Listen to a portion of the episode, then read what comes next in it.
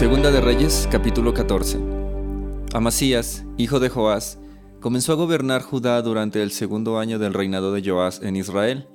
Amasías tenía 25 años cuando subió al trono y reinó en Jerusalén 29 años. Su madre se llamaba Joadín y era de Jerusalén. Amasías hizo lo que era agradable a los ojos del Señor, pero no tanto como su antepasado David. Amasías siguió, en cambio, el ejemplo de su padre Joás no destruyó los santuarios paganos, y la gente siguió ofreciendo sacrificios y quemando incienso allí.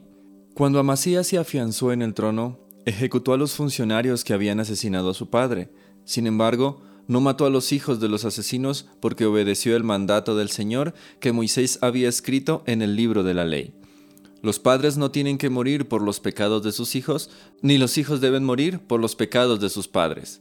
Los que merezcan la muerte serán ejecutados por sus propios delitos. Amasías también mató a diez mil edomitas en el Valle de la Sal. Además, conquistó la ciudad de Sela y le cambió el nombre a Jocteel, como se le conoce hasta el día de hoy. Cierto día, Amasías envió mensajeros al rey Joás de Israel, hijo de Joacás y nieto de Jehú, para transmitirle un desafío. Ven y enfréntate conmigo en batalla. Entonces el rey Joás de Israel respondió a Amasías, rey de Judá, con el siguiente relato. En las montañas del Líbano, un cardo le envió un mensaje a un poderoso cedro. Entrega a tu hija en matrimonio a mi hijo. Pero justo en ese momento, un animal salvaje del Líbano pasó por allí, pisó el cardo y lo aplastó. Es cierto que has derrotado a Edón y estás orgulloso de eso, pero confórmate con tu victoria y quédate en casa ¿Para qué causar problemas que solo te traerán calamidad a ti y al pueblo de Judá? Sin embargo, Amasías no le hizo caso. Entonces Joás, rey de Israel, movilizó a su ejército contra Amasías, rey de Judá. Los dos ejércitos se pusieron en pie de guerra en Bet-Semes, en Judá. El ejército de Israel venció de manera aplastante a Judá, y sus soldados se dispersaron y huyeron a sus casas. En Bet-Semes, el rey Joás de Israel capturó a Amasías, rey de Judá, hijo de Joás y nieto de Ocosías. Después se dirigió a Jerusalén, donde demolió 180 metros de la muralla de la ciudad, desde la puerta de Efraín hasta la puerta de la esquina. Se llevó todo el oro y la plata y todos los objetos del templo del Señor. También se apoderó de los tesoros del palacio real y tomó rehenes. Luego regresó a Samaria.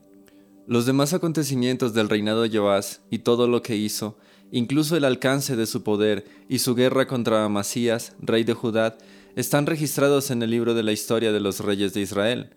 Cuando Joás murió, lo enterraron en Samaria con los reyes de Israel y su hijo Jeroboán II lo sucedió en el trono. Amasías, rey de Judá, vivió 15 años más después de la muerte del rey Joás en Israel. Los demás acontecimientos del reinado de Amasías están registrados en el libro de la historia de los reyes de Judá. Hubo una conspiración en Jerusalén contra la vida de Amasías, y el rey huyó a Laquis, pero sus enemigos mandaron a unos asesinos tras él y lo mataron allí. Llevaron su cuerpo a Jerusalén sobre un caballo y lo enterraron con sus antepasados en la ciudad de David. Todo el pueblo de Judá había coronado a Usías, hijo de Amasías, quien tenía 16 años de edad, para que reinara en lugar de su padre. Después de la muerte de su padre, Usías reconstruyó la ciudad de Elad y la restituyó a Judá. Jeroboán II, hijo de Joás, comenzó a gobernar Israel durante el año 15 del reinado de Amasías en Judá y reinó en Samaria 41 años. Jeroboán II hizo lo malo a los ojos del Señor. Se negó a apartarse de los pecados que Jeroboán, hijo de Nabat, hizo cometer a Israel. Jeroboán II recuperó los territorios de Israel que estaban entre Lebohamat y el Mar Muerto, tal como había prometido el Señor, Dios de Israel, por medio del profeta Jonás, hijo de Amitai, profeta de Get Efer. El Señor vio el amargo sufrimiento de todos en Israel, y no había ningún israelita, ni esclavo, ni libre, que los ayudara.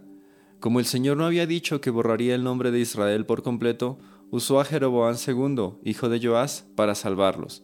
Los demás acontecimientos del reinado de Jeroboán II y todo lo que hizo, incluso el alcance de su poder, sus guerras, y cómo recuperó para Israel las ciudades de Damasco y Hamat, que habían pertenecido a Judá, están registrados en el libro de la historia de los reyes de Israel. Cuando Jeroboam II murió, lo enterraron en Samaria, con los reyes de Israel. Luego su hijo Zacarías lo sucedió en el trono. Miqueas capítulo 4 En los últimos días, el monte de la casa del Señor será el más alto de todos, el lugar más importante de la tierra. Se levantará por encima de las demás colinas y gente del mundo entero acudirá allí para adorar. Vendrá gente de muchas naciones y dirá, vengan, subamos al monte del Señor, a la casa del Dios de Jacob. Allí Él nos enseñará sus caminos y andaremos en sus sendas. Pues la enseñanza del Señor saldrá de Sión y su palabra de Jerusalén. El Señor mediará entre los pueblos y resolverá conflictos entre las naciones poderosas y lejanas. Ellos forjarán sus espadas para convertirlas en rejas de arado y sus lanzas en podaderas. No peleará más nación contra nación, ni seguirán entrenándose para la guerra. Todos vivirán en paz y prosperidad, disfrutarán de sus propias vides e higueras, porque no habrá nada que temer. El Señor de los ejércitos celestiales ha hecho esta promesa. Aunque las naciones que nos rodean sigan a sus ídolos, nosotros seguiremos al Señor nuestro Dios por siempre y para siempre. En aquel día venidero, dice el Señor, reuniré a los lisiados, a los que fueron desterrados, y a quienes he llenado de profundo dolor. Los que son débiles sobrevivirán como un remanente, los que fueron desterrados volverán a ser una nación poderosa. Entonces yo, el Señor, desde Jerusalén gobernaré como su rey para siempre. En cuanto a ti, Jerusalén, ciudadela del pueblo de Dios, recuperarás tu fuerza y poder soberano el reino será restaurado a mi muy amada Jerusalén. Ahora pues, ¿por qué gritas de terror? ¿Acaso no tienes rey que te dirija? ¿Han muerto todos tus sabios? El dolor te ha apresado como una mujer durante el parto. Retuérzanse y giman como una mujer con dolores de parto, ustedes, habitantes de Jerusalén, porque ahora tendrán que salir de esta ciudad para vivir en campos abiertos. Pronto serán enviados al destierro a la lejana Babilonia pero allí el Señor los rescatará, Él los redimirá de las garras de sus enemigos. Ahora muchas naciones se han reunido contra ustedes, que sean profanados, dicen ellos, seamos testigos de la destrucción de Jerusalén. Pero estas naciones no conocen los pensamientos del Señor, ni entienden su plan. No saben que las están reuniendo para golpearlas y pisotearlas como a gavillas de grano en el campo de trillar.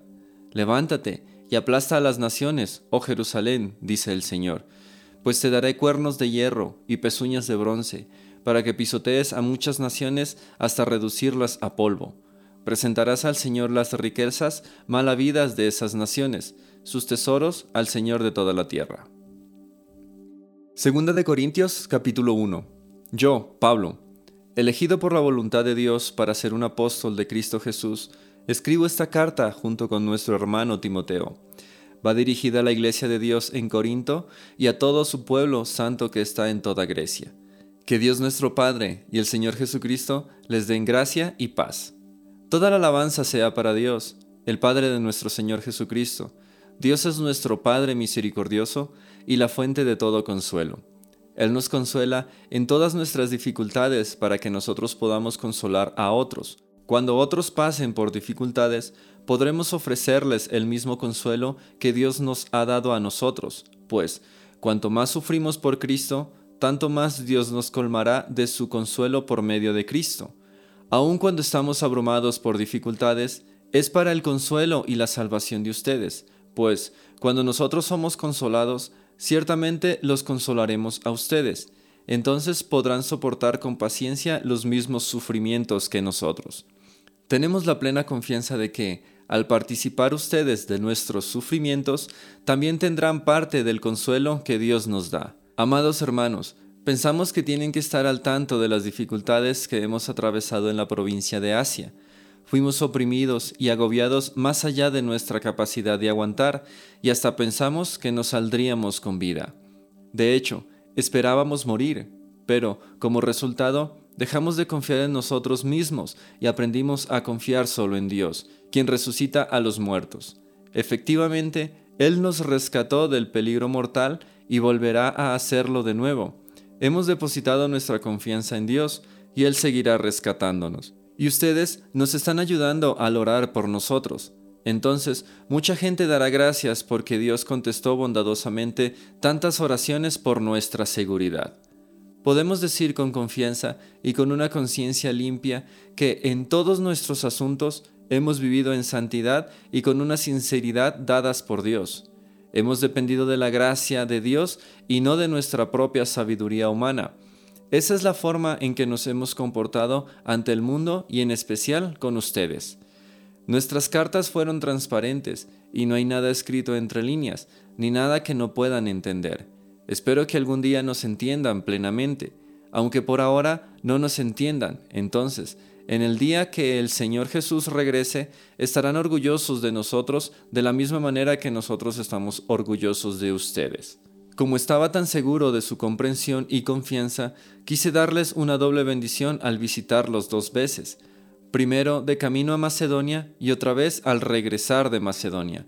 Luego podrían ayudarme a seguir mi viaje a Judea. Tal vez se pregunten por qué cambié de planes. ¿Acaso piensan que hago mis planes a la ligera? ¿Piensan que soy como la gente del mundo que dice sí, cuando en realidad quieren decir no? Tan cierto como que Dios es fiel, nuestra palabra a ustedes no oscila entre el sí y el no. Pues Jesucristo, el Hijo de Dios, no titubea entre el sí y el no. Él es aquel de quien Silas, Timoteo y yo les predicamos, y siendo el sí definitivo de Dios, Él siempre hace lo que dice pues todas las promesas de Dios se cumplieron en Cristo con un resonante sí, y por medio de Cristo nuestro amén, que significa sí, se eleva a Dios para su gloria. Es Dios quien nos capacita, junto con ustedes, para estar firmes por Cristo. Él nos comisionó y nos identificó como suyos al poner al Espíritu Santo en nuestro corazón como un anticipo que garantiza todo lo que Él nos prometió. Ahora pongo a Dios por testigo de que les digo la verdad. La razón por la cual no regresé a Corinto fue para ahorrarles una severa reprimenda. Pero eso no significa que queramos dominarlos al decirles cómo poner en práctica su fe. Queremos trabajar junto con ustedes para que estén llenos de alegría, porque es por medio de su propia fe que se mantienen firmes.